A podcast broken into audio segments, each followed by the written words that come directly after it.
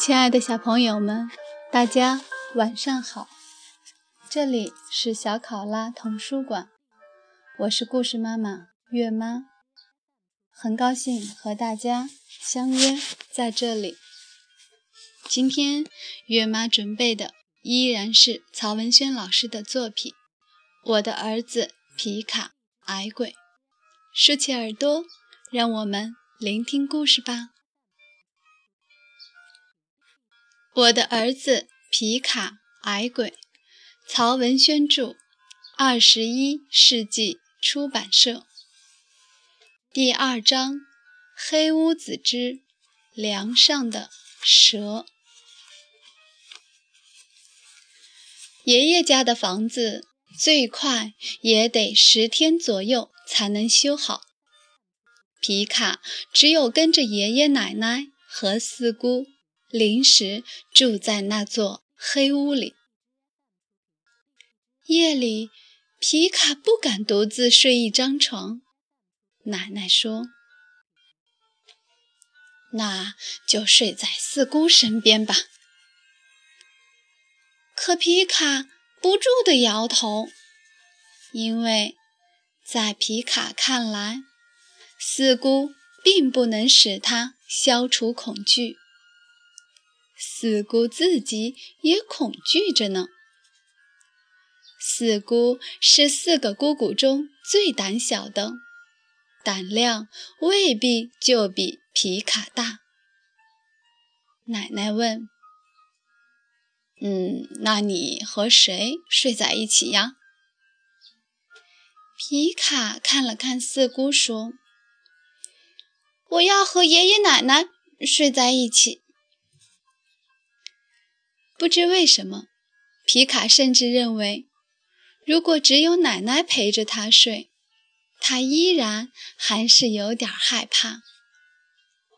只有爷爷可以让他完全从恐惧中解脱出来。爷爷是个男人，而且爷爷是一个很不一般的男人。爷爷什么也不怕。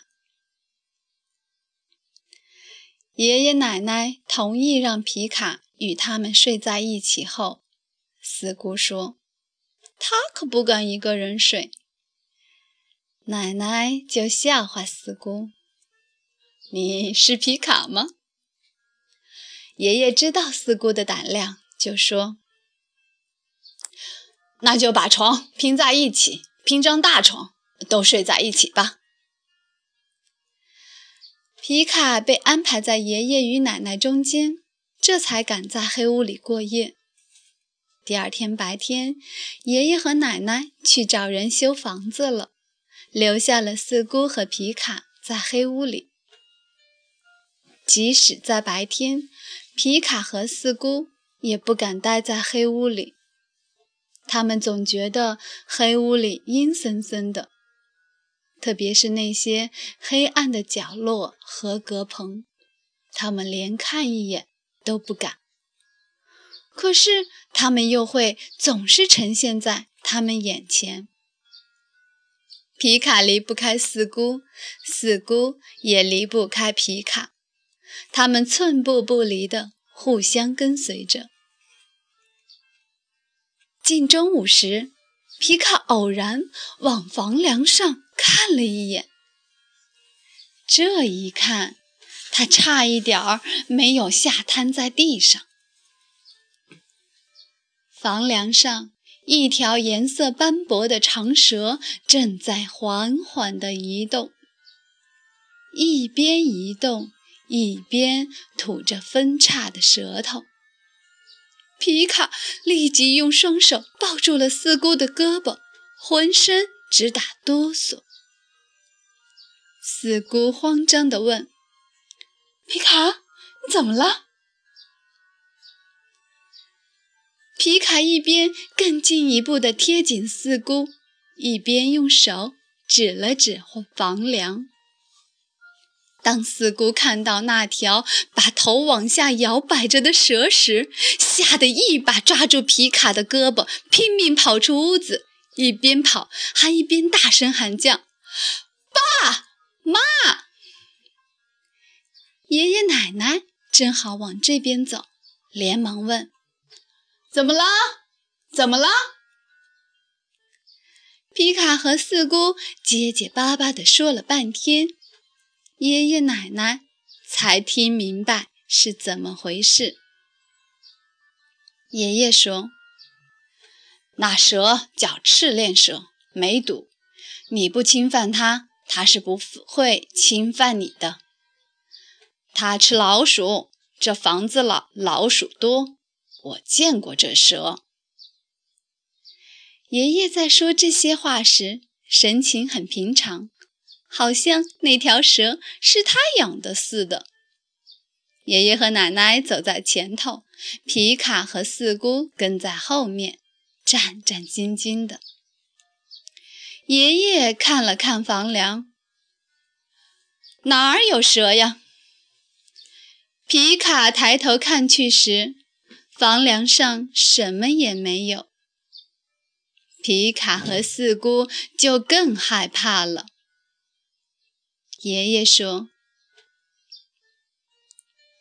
他大概钻进墙里去了，别怕。”他冲着四姑说：“真没出息，都这么大的人了。”又对皮卡说：“男人是不可以怕这怕那的。”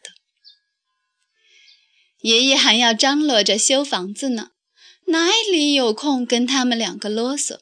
说了一句：“一大一小，两个胆小鬼。”奶奶笑笑，跟着爷爷忙事情去了。那条蛇就一直在皮卡和四姑的眼前，搞得他俩总是心神不宁。直到第三天。赤练蛇再次出现，被爷爷用竹竿打落在地，然后被远远地扔到大河里，他俩才终于把心放下。但爷爷心里笑他俩：这老黑屋也不只是这一条赤练蛇，怎知道这条赤练蛇就是你们看到的那条呢？